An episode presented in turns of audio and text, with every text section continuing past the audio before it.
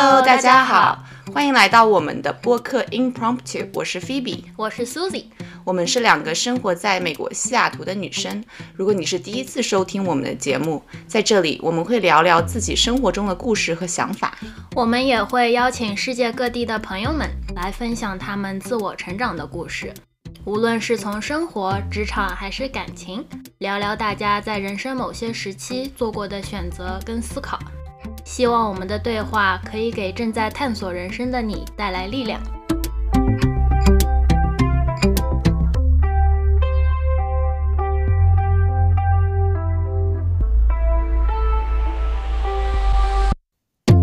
Hello，大家好，我们又回来啦。今天我们有一个新朋友，是我以前的同事 Ophelia，给大家打个招呼吧。Hello，大家好。我跟你怎么认识的呢？就是我们过去是，就是我毕业之后第一个公司的同事。然后我对于奥菲利亚的认识，就是因为我是知道他背景的嘛。他当初本科学的是心理，后来有一阵子也转行做过 accounting，然后再回研究生去读了 MST，就是税的 master 硕士，然后加入了我们公司。我就记得那时候那个姐姐，我挺佩服这个姐姐的。经历了很多职业的转变，嗯嗯，所以 Affilia 在呃，因为你们之前一起的那个公司是一个 accounting 公司吗？Consulting 哦，consulting。那 Affilia 在这个之前是做什么的？嗯，我在这之前在念书之前，我是在一个 startup 做 accounting，然后就就是做每每个月的结账啊，就是很很 typical 的 accounting，然后。做到快疯掉，然后我就觉得我 我再结一个月的账，我应该就会跳楼。然后那时候就我就嗯跑去申请了一个 master，这样，然后就想去做税，嗯，最后就觉得还蛮有意思，然后我就裸辞，把那份工作就辞掉了，然后就去。那我其实很好奇，你可是一个本科学 psychology 的人，你是怎么会？觉得 accounting 和 tax 有趣呢？我也很好奇。说实话，我当初学 accounting 是，其实 psychology 我一直都还蛮有兴趣的，就是包括现在我对 psychology 都还是很有兴趣。可是那时候毕业的时候，就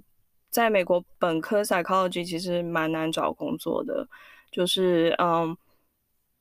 了不起就是去做一个 HR 之类的吧，然后那时候我也不是对这一方面不是很有兴趣，然后我就有去做一下 operation 啊，然后做了一下就是很基础的 project management，然后我都我不是很很 enjoy 就是跟跟人打交道，然后就是跟同事之间打交道要一直开会那一方面，我就是没有很有兴趣，然后我也觉得我。做不来就不是我的强项。然后呢，嗯，我大学的时候室友，我有好几个室友朋友都是学会计的。然后那时候他们就是 busy season 的时候，他们在打工的 firm 就会要请。你知道临时工去帮忙这样，对，也也不是，就是打杂，真的就是打杂。就那时候就是十八二十岁，也也做不了什么，就是把那个税税表放在信封里啊，贴个邮票之类的。就很古早的时候，很古早的事。然后那时候我就去打买咖啡是吧？对，买 咖啡啊，然后订午餐啊，就对，就我们还需要就是去把一些需要去邮寄的。Return 就是 tax return 要去拿到邮局，然后去盖那个邮戳，是证明是截止日之前寄出去的。Oh my god！那现在呢？现在就有专门的那种 admin。对，可我那时候就是一个 admin，我就是做前台的。然后后来后来就做一做，然后他们就觉得，哎，你好像还还可以。然后他就开始给我一些很简单的 tax 的工作，像是。呃，做 payroll 啊，或者 payroll tax 那些，我那时候就觉得哦，其实这还蛮有兴趣的。就不是说我我没有觉得说啊，这个 so fun，只是我觉得是一个 很 stable 的 job。然后我我我对我自己第一个觉悟就是，我不是一个很 career driven 的人。然后我就从来都没有想说会干出一番大事业。然后我那时候就觉得哦。我就找一个收入还不错，然后又不会太无聊的工作，然后可以把自己养活，然后去去发展别的兴趣爱好。然后那就是我一直以来的人生的一个目标。所以后来发现，呃，psychology 找不到太想，就是其实是不知道自己拿着这个文凭可以去干嘛，除了去读 PhD。然后我那时候就是读书读的有点不想再继续 读，累了，对，又读累了，所以后来就我就想，那我就去考个 CPA 吧，就考考考看这样。然后，然后最后我就把 CPA 考出来，我就去做会计嘛，就是 accountant。然后做了以后就发现啊，这真的太无聊，每个月都一样。然后那时候就开始跟自己说，我千万不能找就是会 repetitive 的工作，我就一定要找一个好像都有一点不一样，然后不知道今天起来要 干嘛。所以那就是我的期望。然后后来就就开始读 tax，然后我觉得哦 tax 还蛮好玩，就像一个 puzzle，要要去 find out 说，嗯，这个到底要去哪里啊，要怎么做。然后最后就发现说，哦，tax 其实也也有点枯燥，就是也是其实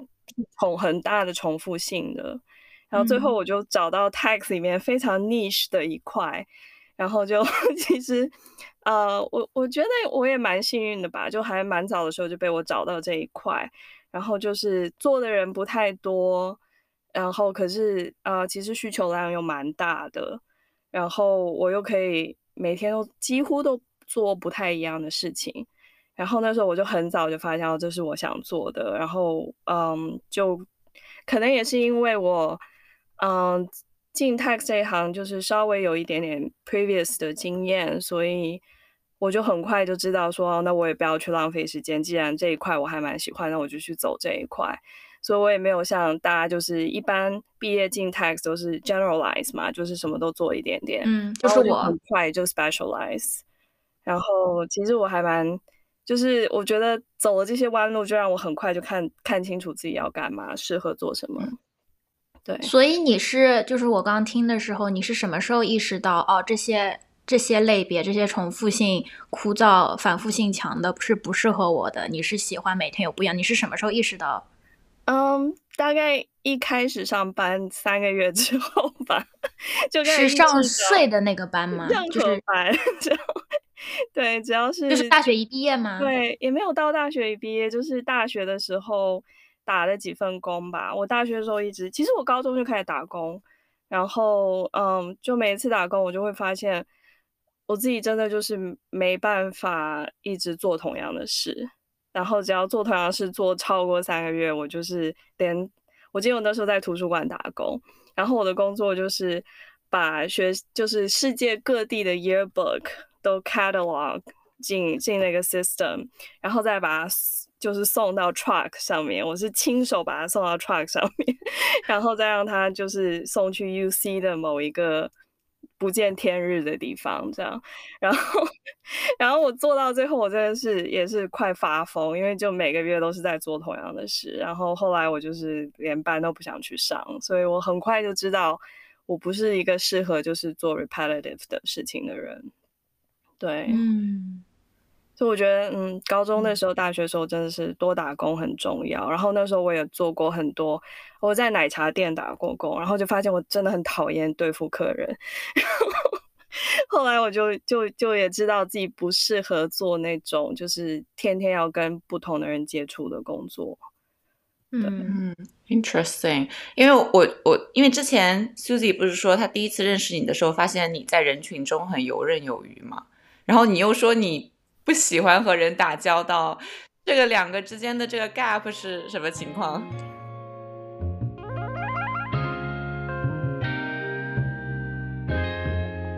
？Ryan Little，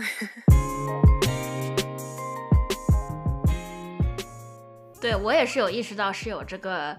呃，表面上跟实际上，因为其实包括每一次我见欧菲利亚，我还是依然觉得他是非常善于跟人就沟通的。我们也聊过这个问题，就是我们两个都是 introvert，就是我们的 I I MBTI 人格，我是 INFJ，然后欧菲利亚是 INFP，嗯哼，是吧？就是在对外一面，we can pull out。我觉得这个又是我觉得特别好奇的地方。就是因为你们俩都是 introvert，但是说实话，我第一次看到 Susie 的时候，我觉得她绝对是个 extrovert，因为她就是就是像只小兔子一样跳过来，跳过来跳过去。对，所以我是很好奇，你们作为 introvert，你们是在 social 的场合会因为有这种压力，所以你们会强迫自己去 social 吗？还是什么原因让你们在 social 场合显得又好像很 extrovert？嗯，我觉得我的话是，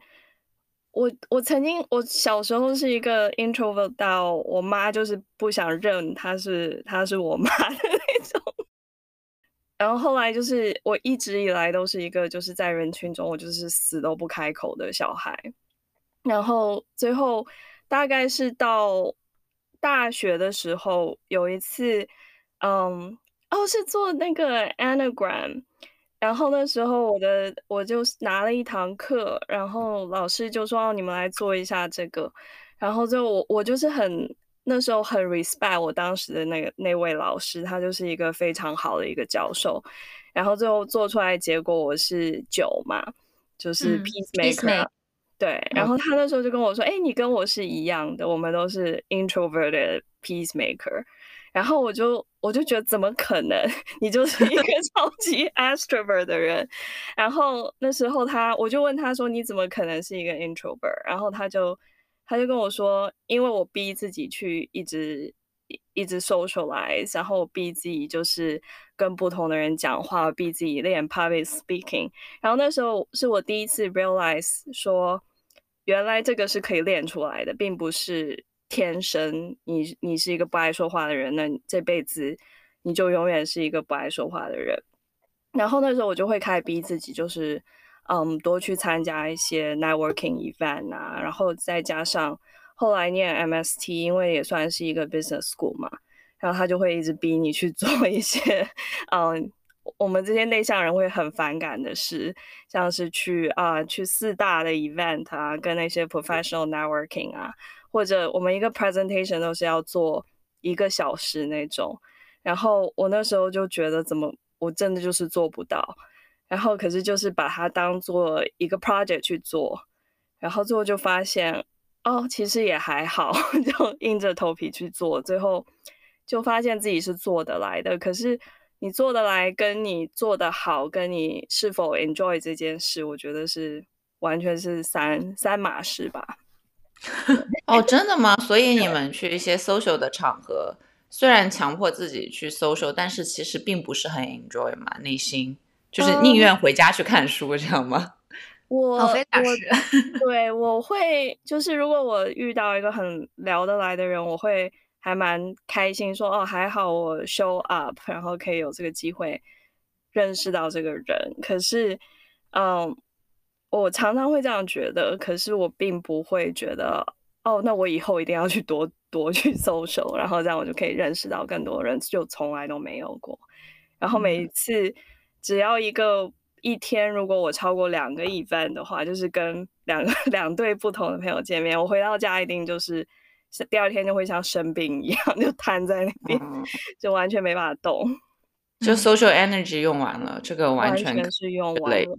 对，嗯，但是 Ophelia 她是她的 I 就是 introvert 那一那一项是偏于百分之八十吧，就是不是啊？我那天去看了一下，跟你讲完以后我去看，我是百分之百 What？hundred percent。对，那你还能做到在人群中就是很 outgoing，我觉得真的是太牛了。我我我当初就来的，嗯，就完全是练出来的。就包括我们那时候一起去 training，就每天都有 social event，就你会去，但是你不会待全程，但是你去的那一段时间，你会跟很多人聊天。嗯，嗯哎，那我很好奇，其实说实话，我虽然是个 extrovert，但是我不觉得我是一个在 public 场合能够游刃有余的人，因为我不像你们 introvert 一样会去准备，你知道吗？我到了那个地方，我就 enjoy the moment，然后我觉得这个 conversation 很 dry 很无聊，我就会找个借口溜掉，因为我不会去考虑，就是说别人怎么看我嘛。但是这个带来的一个不好的地方，就是我觉得我并没有那么讨人喜欢，因为我可能会说一些让别人不开心的话，所以我也很想要改变自己这一点。所以你觉得你们能够给我什么建议呢？就是去成为一个更加 likable 的人。嗯，我我不知道 INFJ 会怎么样，可是我觉得 INFP 有一个，我就是跟很多 INFP 有聊过，就是我们一个共同点就是，我觉得洞察力还蛮强的，就我可以跟一个人。接触的大概前十分钟，我就有一个很 strong 的 sense，说这个人到底是一个什么样的人。然后，当然我有错过的时候，可是我可以很很不要脸的说，百分之九十，我我的 first impression 都还蛮准的。所以，嗯，就在跟人的互动的时候，我觉得我就很容易走神。其实我很多时候没有在认真听，我就会开始看对方的一些小动作，像是眼神啊、手势啊，或或者他为什么这个时候会用的造句跟遣词，我都会去去看这些跟他讲的话没有关系的事情，然后我就会有 form 一个 impression，然后可是我很快就会知道，那我要怎么跟这个人沟通才比较 effective。嗯，我也觉得这也是为什么，就是我觉得奥菲利亚非常在社交场合非常游刃有余，就是他很能知道就是该说什么话，因为他已经有那个 impression 在哦，这个人喜欢听什么话，对，就顺顺着毛摸嘛，不要不要逆着毛摸。OK，对，嗯，好有道理哦。但是我嗯，anyways，我觉得我可能做不到，因为我很喜欢去。就是踩老虎的尾巴，尾巴，我就是要故意去惹对方，让对方觉得说，Oh my god，这个人好 rude，我喜欢这样子。算了，既然我喜欢犯贱，就继续犯贱吧。谢谢你们的 tip。嗯，我觉得 I I 人 I 人可能会更加擅长倾听。嗯，对，就是会听别人在说什么，然后会吸收很多 information。然后艺人就会擅长输出那些消息，你可能就是你在踩老虎尾巴的时候，我的我这个 I 人人格就是在就是在不断的感受到你的试探，那个 I 人可能就在想，哇，这个人又说了好危险的话，天哪，怎么办？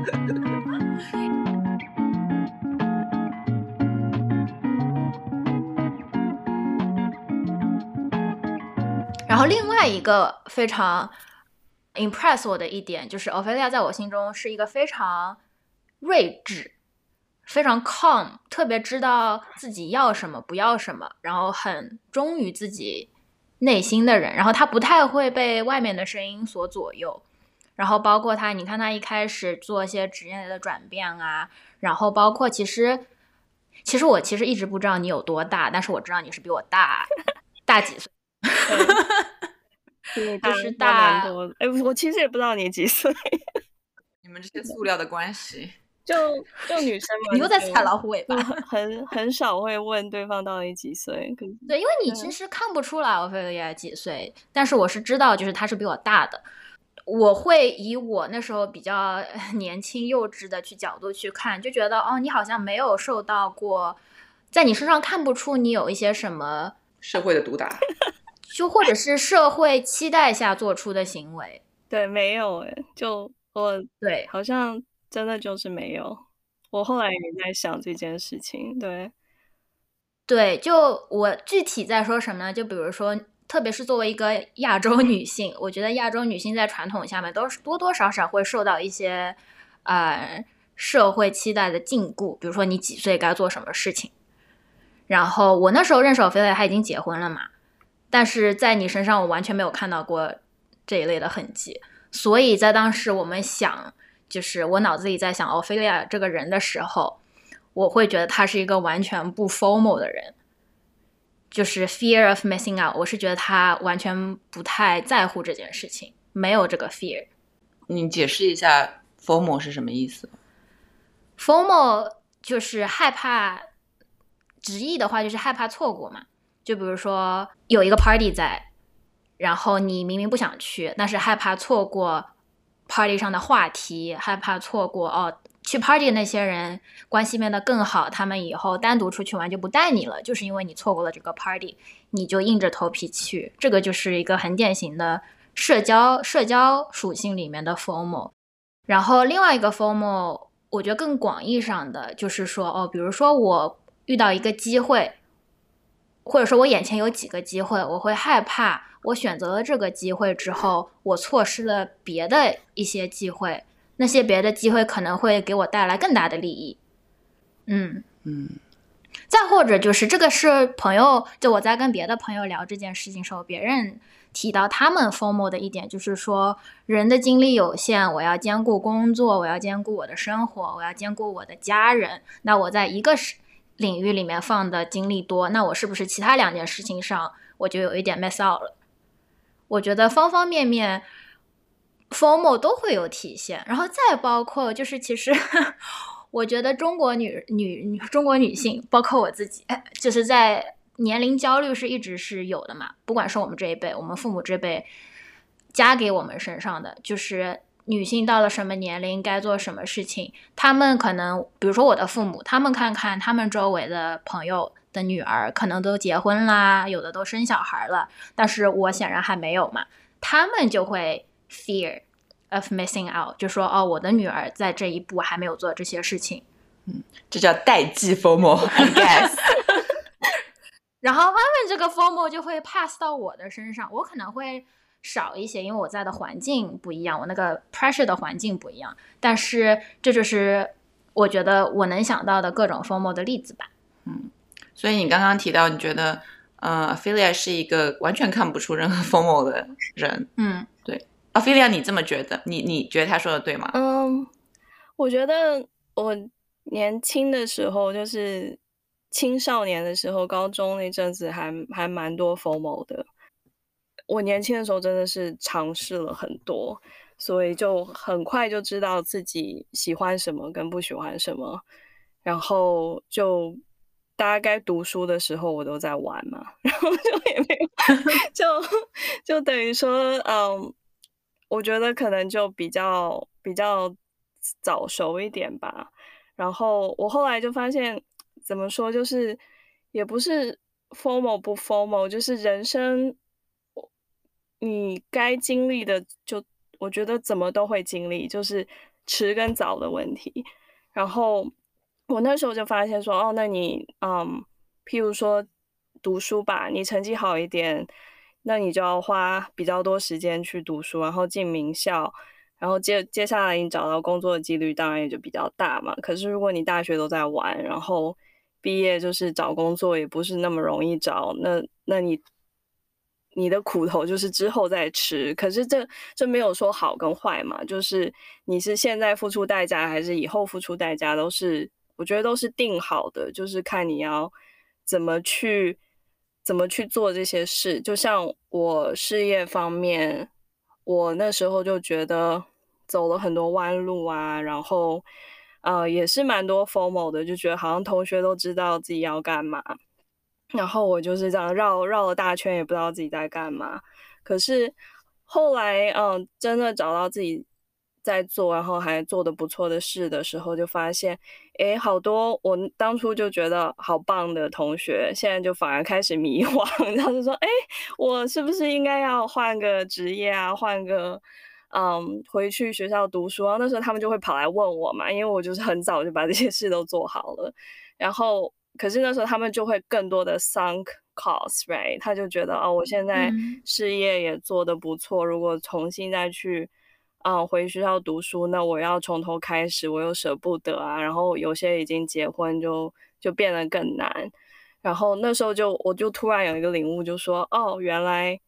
大家都是要经历这同样的事，只是你去早经历跟晚经历的差别而已。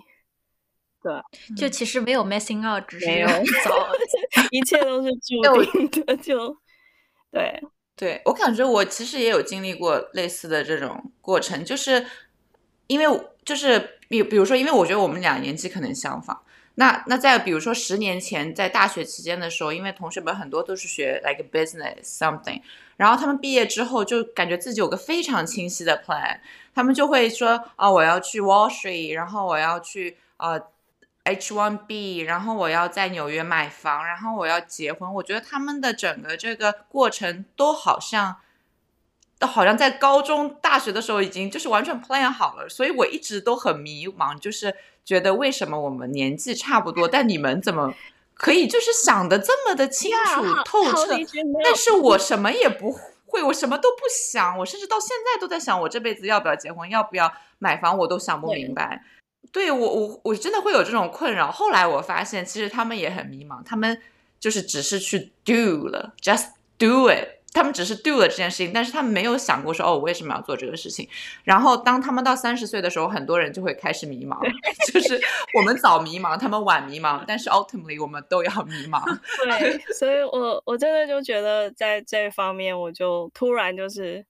茅塞顿开，就觉得都是殊途同归。就对，然后还有还有就是因为大家都是华人吧，我觉得。华人就是很迷迷信那个 the average，right，就是中庸之道嘛。然后，嗯，所以我我就觉得我从小爸爸妈妈就会跟你说，哦，你就按着这条路去路去走啊。就其实你走的多成功，他们也没有指指望你说哦变成什么首富啊或怎么样，只是他们就觉得你只要去做这些事，你不会太差。然后你不管怎么样，你就是 somehow end up。it with a OK life 这样，可是，嗯，我我我后来现在也觉得哦，这好像也是有道理的，因为你你去按照父母帮你安排的路，真的他们也不会去害你嘛，所以你走出来，怎么说都是应该过得去的。可是我小时候就是很很不信这一套，我就是觉得不管他们说什么，我都一直在快生。我觉得为为什么我要做这些？为什么我就不能？不能结婚？为什么我不？他说不能太早结婚，或者不要生小孩，这些我都我都就是不管爸妈怎么跟我说，我都会就是想要对着干的。然后，可是我又加上可能天生又很内内向，又不会真的去做什么去去实验。可是就是内心很多想法，所以就年少的时候就很内向，但是又很倔强。可是又很懒，就变成是一个很很矛盾的人。然后一切答案就是只是一直在心里想，然后去看很多书，可是并不会真的去做什么。对，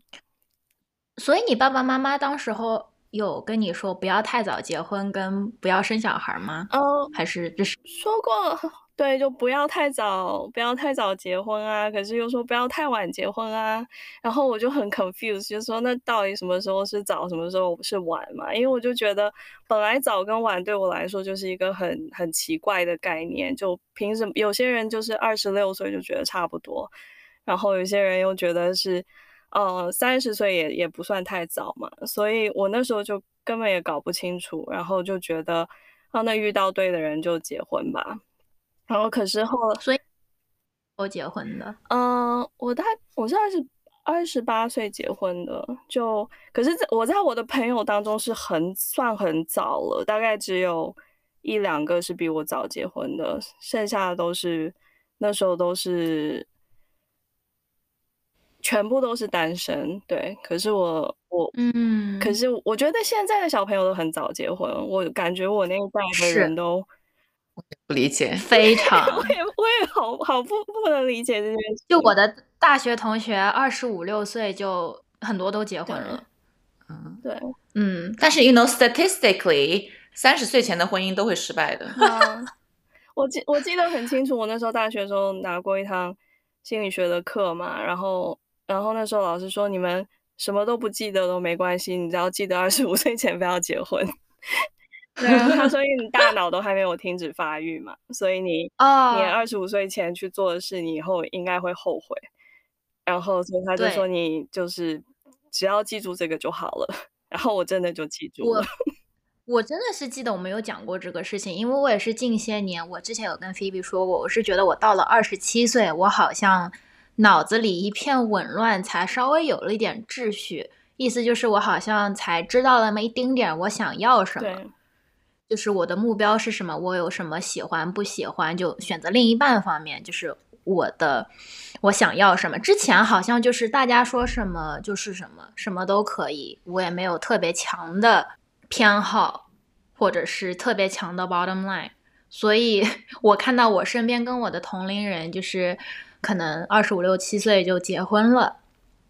要我，我可能没有办法做出那个决定。我还记得我那时候跟我上一个男朋友在一起的时候，我妈妈会一直问我，哦，你想什么时候结婚啊？我说，嗯，我也不知道。其实我脑子里完全没有想要结婚这件事情。然后我就知，但是我知道他要一个答案，所以我就说，啊，那就二十八岁吧。就是我觉得你这个答案是不是比较满意？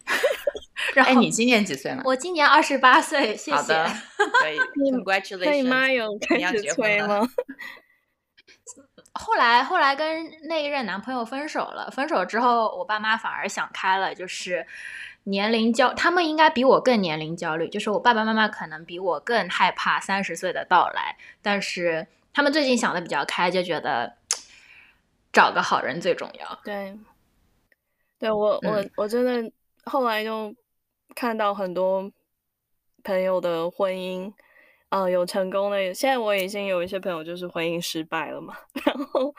然后我真的就觉得 why，就我宁愿就是自己在家当就是老死独身，我也不会跟一个就是随便找一个人就这样凑合去结婚。对，这个也是我蛮好奇的一点，因为因为你是新，就是你爸爸，你家庭是新加坡人嘛？呃，我是在新加坡长大的，可是我爸爸妈妈是呃在中中中国去的新加坡。哦，就华人。对，那我记得我们以前有说过，就是每个国家的那个，也不能说 stereotype 吧，就我记得你跟我说的是新加坡人一定要读书好，对，然后像像国内大陆，也就是有有各种自己的 stereotype，就有一些 social expectation。嗯，对，那在新加坡，我是我也知道你蛮小，后来来就来了美国嘛。那你觉得你的 cultural tradition 里面有没有对于年龄女性上很大的 pressure？嗯，在新加坡是一定有的，因为新加坡是也是一个华人社会嘛，就是华人传统的那一套就全部在新加坡都还蛮明显的。然后再加上新加坡是一个很小的国家嘛，就是一个一个岛，然后是一个 city state 这样，然后嗯。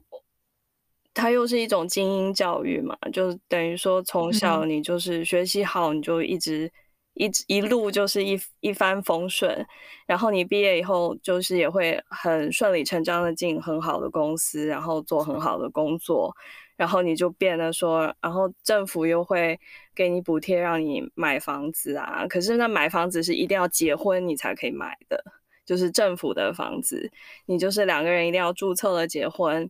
然后你才可以去排期等那个房子建好。然后，所以我很多同学就是差不多一毕业，然后男生要服兵役嘛，大大学前，所以男生在大学的时候是比女生大两岁的，就是跟你同级的同学是比你大这个我也听说过。对，就所以就是一切都是政府被帮你安排的刚刚好嘛，所以你在大学遇到的人刚好又比你年纪大，又比较成熟，然后毕业你们两个都会有很好的工作，然后你们就赶快结婚，就去等那个政府的房子嘛，然后就一一步一步，就是很快就就被安排好。都安排好了。对，所以很其实，在新加坡是，呃，我的同学那些小学同学、中学同学都是很早结婚的，然后那属于是什么年龄做什么事都被安排。就是我对我觉得会比嗯会比中国还要严重吧这一方面。嗯，那你觉得他们的幸福感嗯，好吗？幸福感高吗？我觉得还还 OK 吧，因为因为我我觉得他们就是可能因为精英教育的关系，我认识的同学，我小时候成绩比较好，然后认识的同学就是都有很好的工作嘛，然后在新加坡又是那种安居乐业的感觉，就是偶尔会会抱怨一下说哦地方太小，可是又有很多钱可以出国玩，所以 所以那种地方太小，好像也不是很 bother 到他们。然后，所以我我觉得新加坡人还还蛮快乐的吧。然后我是嗯嗯，就是在新加坡大概读到中三中学三年级就来美国，然后来美国以后就是有被那个美国自由文化被冲击到，然后就觉得这突如其来的自由，完全就是不知道怎么如何是好的感觉。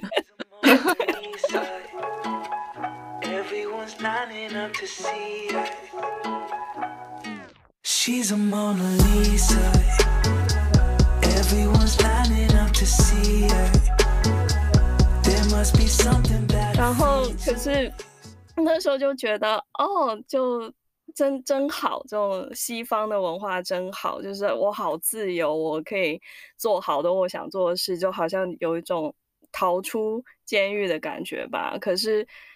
后来现在长大以后，又发现说，哦西方文化也是很多地方也是一团糟的嘛。然后，所以我觉嗯得我们这样的背景，反而就是我现在很很 proud of 我的我的 heritage，我就觉得我可以选，嗯，东亚文化我最喜欢的跟西方文化我比较舒服的，然后我就可以走出一条我自己的路，我根本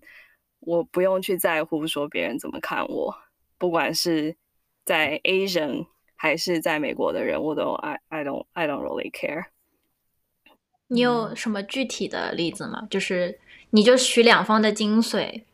嗯，就或者是两方比较适合你的，然后有一个你自己的路。那具体，嗯、呃具体的就就像是我，我觉得，呃，可能从小就是被新加坡教育的那一套，就是不管做什么都要很努力，就要把它做的做的最好。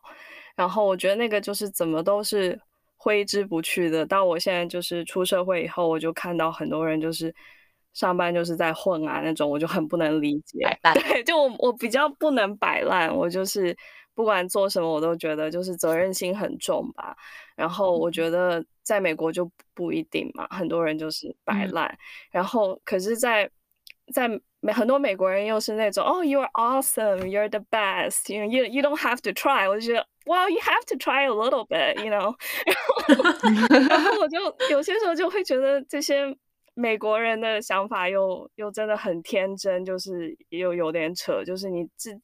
尽怎么样把自己做好吧。可是，所以我现在就觉得，我只要把自己做好，然后我又会学美国人那种别人怎么看我，我 I don't really care，right？可是我会尽量把自己该做的都做好。所以我就觉得嗯这、这对我来说就是两边文化的一个一个 combination 吧。嗯，嗯我觉得这一点也很有趣，因为呃，我不是有一个朋友是一个插画师，自由插画师嘛，那他 suppose 他想摆烂就摆烂，他想工作就工作，但是他就跟我说，因为他最近刚刚搬去英国嘛，然后他就跟我说，他说我觉得我作为一个中国人，我的。我的 就是我活着就是为了来卷的，我就是感觉自己摆烂了两天，我觉得我不行了，我现在马上要起来画上一百幅画，我就是必须要开始努力了，就是我他没有办法 take take a break，他觉得 take a break 感觉自己在落后，因为可能我觉得在亚洲这种非常 competitive 的这种环境里面，你会觉得我不努力我就要落后了，然后这个东西已经这是跟 formal 吗？这是根深蒂固的植入，我觉得是害怕落后，而不是说 missing out，而是觉得自己不努力就要被淘汰了。就就是很卷，就是就是我我跟你说一个很很好笑的事吧，就是有些时候我我因为我先生是 A B C 嘛，然后有些时候我们就会聊天，然后我就跟他说，哦，我以前功课都好多，我都是中学的时候都是做功课做到半夜的那种，然后他就说啊，是吗？那你功课嗯。通常就是占占你的 grade 的百分之几，这样你这么努力，然后他就在问我，就突然反应过来说，我的功课不算分啊。他就问我，那你为什么要做功课？我不懂，一直问我你为什么要做功课，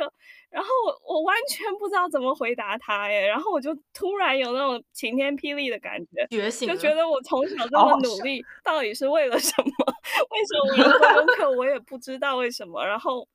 然后后来他就真的觉得你们这些 Asian 真的好奇怪。如果在美国不算分的话，根本没有人会去写那份功课。然后就算算分，也不见得大家都会去写嘛。然后可是我们就是这种被一个无形的力量就这样一直推着去写功课，然后他也完全我们就是期末考考完了，那就是你的成绩嘛。你平时的那些小嗯考啊、功课完全就是不算分的啊。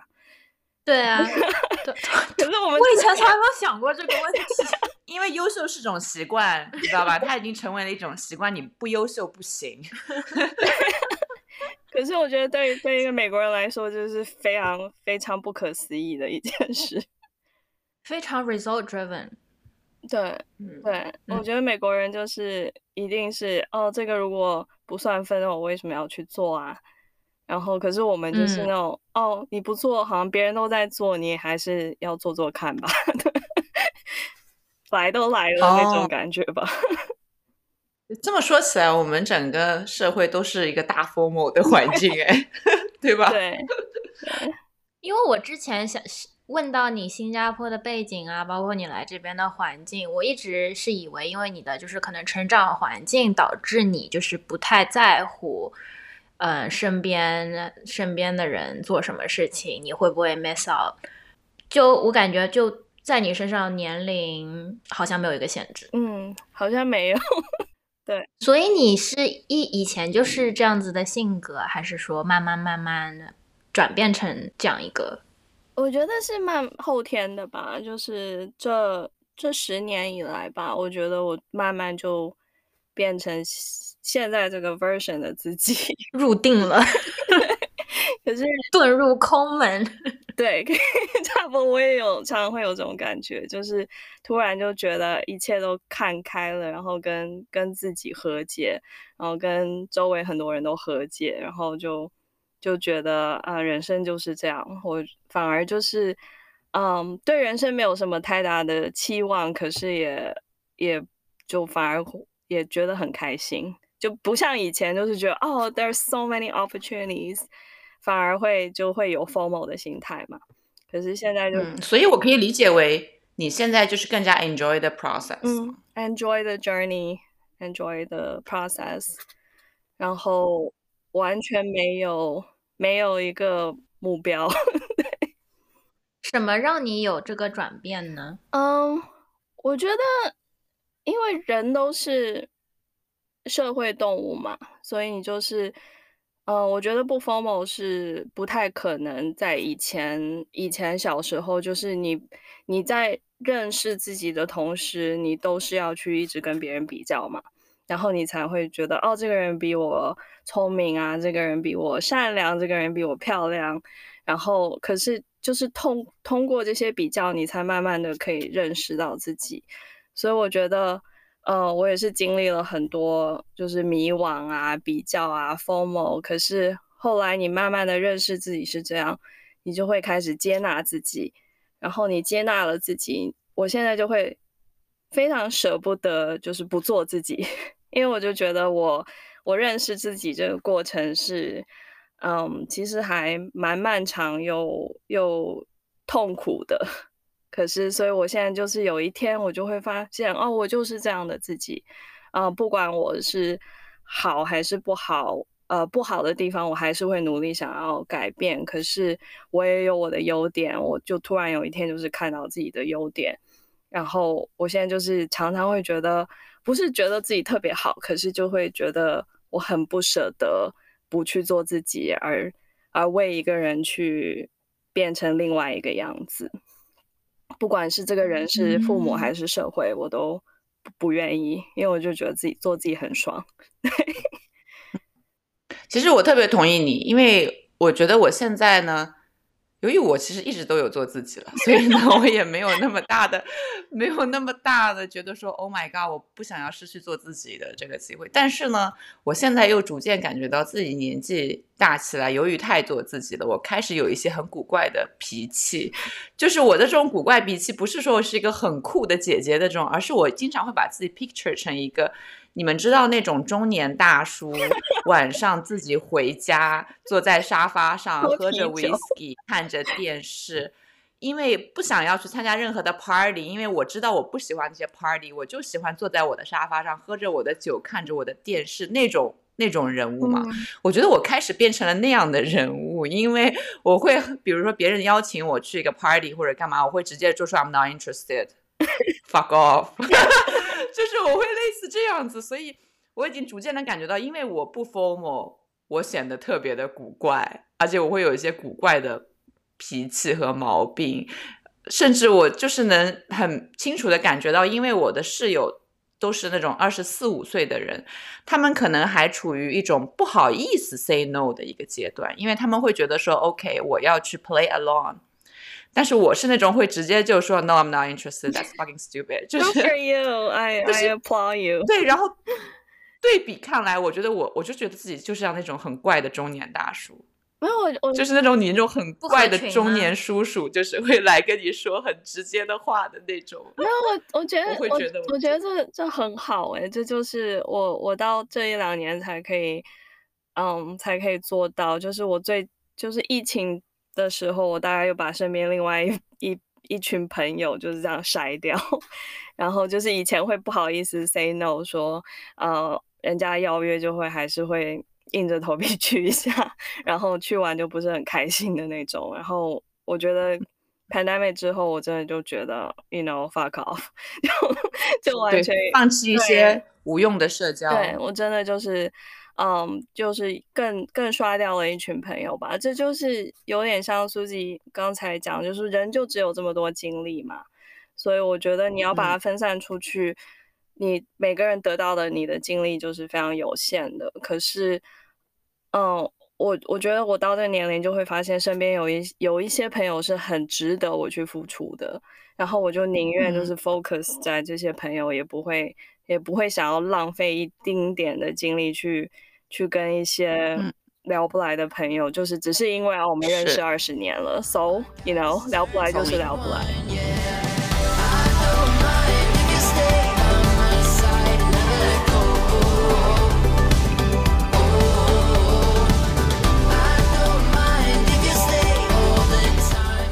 哇哦，其实其实那个 formal，它很早以前就这个心这是个心理上的 term 嘛，嗯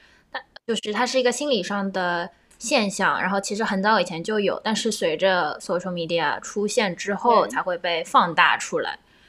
但是我就我有点好奇啊，就是最近我 FOMO 的一个点，就是最近什么 Chat GPT 啊 AI 就非常火爆，然后我一下子有了 FOMO 的点，就是说哦，我今后是不是要被取代了？我也会然后我每欸这如果这是 formal 我也会，我就是对，我就是想问你，就是哦，那如果你不这样追踪新闻啊，去了解趋势是什么样，就是没有那个呃 fear 说哦，我不了解这个不行，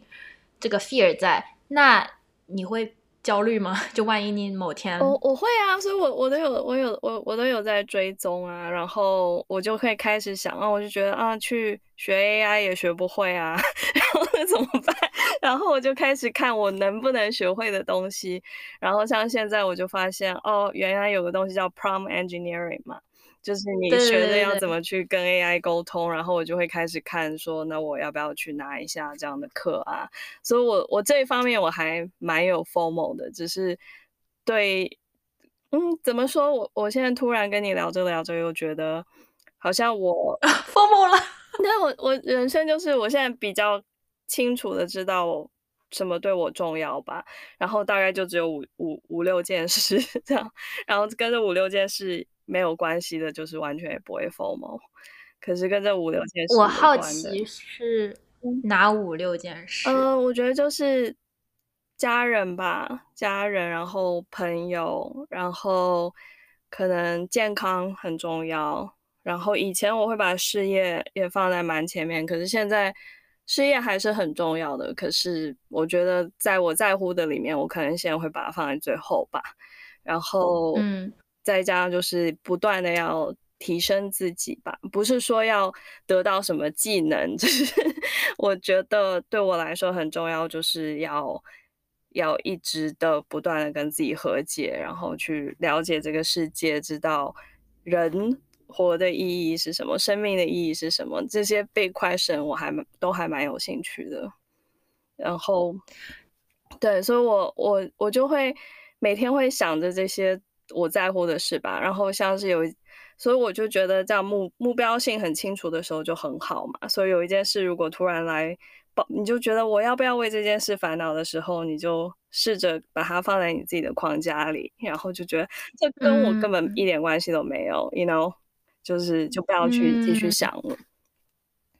哎，你这样子让我又验证了我之前的一个想法，就是我其实，在想这一期的时候，我就觉得为什么会有 FOMO 呢？其实就是目标不明确，然后内核不稳定，不知道自己要什么，就是各种各式各样的信息，各式各样的就是活动，在这个世界里，在在你脑中飞舞的时候，你觉得哦，可能某一个跟我都有一点关系，但是当你把它就是和你自己的目标联系上的时候，发现哦，很大一批都可以过滤掉。对，因为精力真的太有限。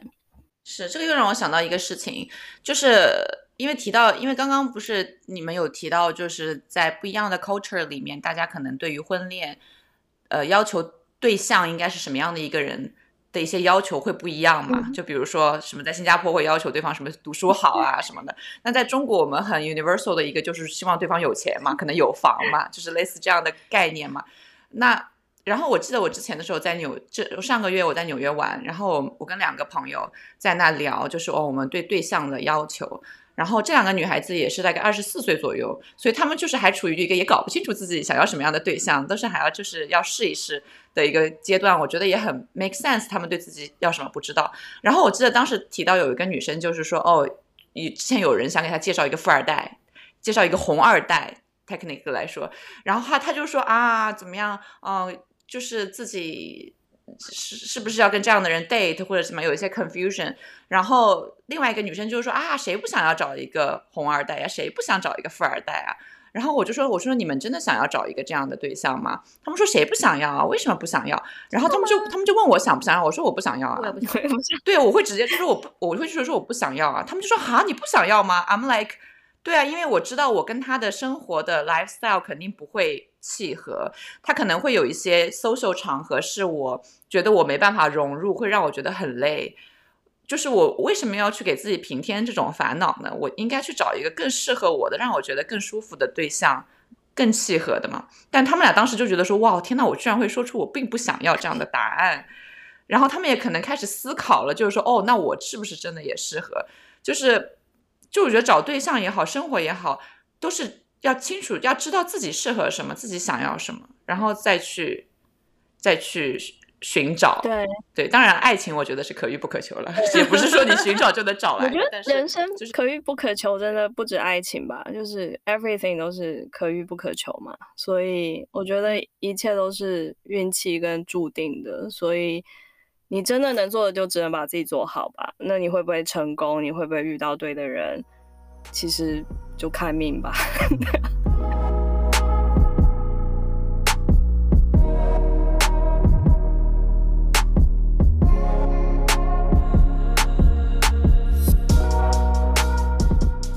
最后五分钟呢，我就想要让奥菲利亚推荐一下她对她人生有很大影响的书跟 podcast，因为奥菲利亚真的是我看书我我接触的人人中 看书最多的一个了。每年我看你的 g o o r e 上的 Go 就是五十本、六十本，然后我看你每年的 Progress 就是超额完成。然后，而且你看书特别快，就是你的 status 经常就是三天一本书，对，就是你的阅读量是让我非常非常佩服的。然后我觉得你，我我同时也非常欣赏你，就是我我我刚刚也说，我觉得你非常 wise，就是很有智慧。然后我就是在想，从过去的你到现在的你是你是阅读的这些书中听过的 podcast 中或者各类的 information，让你有什么影响，让你改变，让你有一个 transform。我觉得书真的就是可以给你很多很多很多的力量，然后让你觉得，嗯，真的很清楚的知道自己自己要的是什么吧。然后，嗯嗯，我我想一下，对我影响很大的几本书，首先我我什么书都看嘛，然后我比较喜欢的好像是 memoir，还有还有嗯。就是心理学方面的书。心理学方面的书，我可能我我最喜欢的一本叫呃《Stumbling on Happiness》，然后他是一个哈佛哦。教授的，嗯，那时候我我在 UCLA 的时候，我的呃 Social Psychology 的教授，他是他是这本书作者的 Daniel Gilbert 的学生，然后那时候他就是这本书其实是我当时的课本，然后我那时候读了以后我就非常喜欢，然后后来又重读了一两次，然后就还是还是很喜欢。它听起来就是很 self help 的一本书，其实 其实它并不是。然后它就是它的整个 theory 就是我们并不知道什么是让我们开心的，然后因然后因为这些都是有很多 tricks on your brain and memory 让你让你去 define 一个 happiness，可是就是其实你根本不知道 what makes you happy 这样。然后，呃，我时不时就会去回去翻那本书，然后就提醒自己说，哦，OK，you you don't even know，right？就是你现在不开心，这并不代表这就是你接下来的人生就会不开心，right？所以我我就还蛮喜欢那本书的。然后还有一本就是我想大家应该都听过跟看过，就叫嗯、Thinking Fast and Slow。它是啊，对，它是 Danny Kahneman 的一本书，然后他是唯一一个心理学家，就是得过诺贝尔奖，可是他是得了诺贝尔的经济学奖嘛，然后因为没有 psychology 这个这个奖项，然后那那本书真的也就是呃，我时不时就会回去翻，然后他也是就是告诉你说要怎么做 cri critical thinking 啊，还有 decision making。然后也就是 you are not what you think，我觉得这就是对我来说这是一个 theme，就是我我常常会提醒自己，你根本就是不了解这个 what you think it's not the reality，很多时候，所以嗯，这两本书嗯。我觉得心理学来说，呃，我是非常喜欢的。然后，呃，short story 的话，我非常喜欢的一本是 Lu Lucia Berlin 的《A Manual for Cleaning Women》，然后我我还真的蛮喜欢那一本的。然后他，因为他的人生就感觉非常戏剧化，然后就很很适合当一个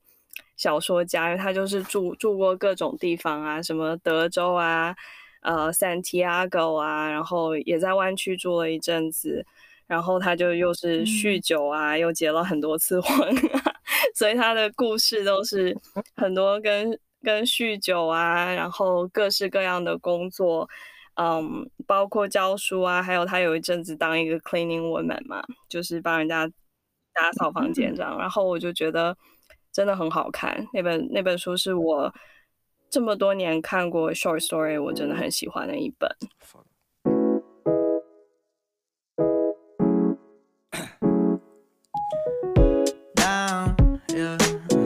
I've been feeling so, I've been feeling so down, yeah. Can you tell me why? 好，那我们今天也聊的差不多啦。非常感谢 Ophelia 可以加入我们聊一聊她过去成长的故事。其实我觉得每个人成长的经历，要经历过的挫折都是差不多类似的，但是每个人过了那一段经历之后，都会找到自己的目标，然后发现什么是适合自己，什么是不适合自己，什么是需要过滤掉了。等当你的目标明确、内核稳定，自然也不太会有 formal 的情节。也很感谢 Ophelia 的时间跟我们扯了大半谢天。谢谢邀请我，今今天聊得很开心。嗯，也很谢谢 Ophelia 给我们推荐好多书。对，我们都有做了笔记，到时候我们可以就是 link 在那 show 我 note 们可以里面。start 一个 book club。哦，我可能跟不上你的脚步，对但是 we can try。OK，Let's do it。好，那就今天先这样吧。我下次去西雅图再找你们玩。好的，我们可以约出来一起吃饭。好的，然后叶帅一起读书。OK，好，好好好的，欢迎。嗯，那就这样吧。啊、谢谢大家的收听，我们下次再见，拜拜拜拜。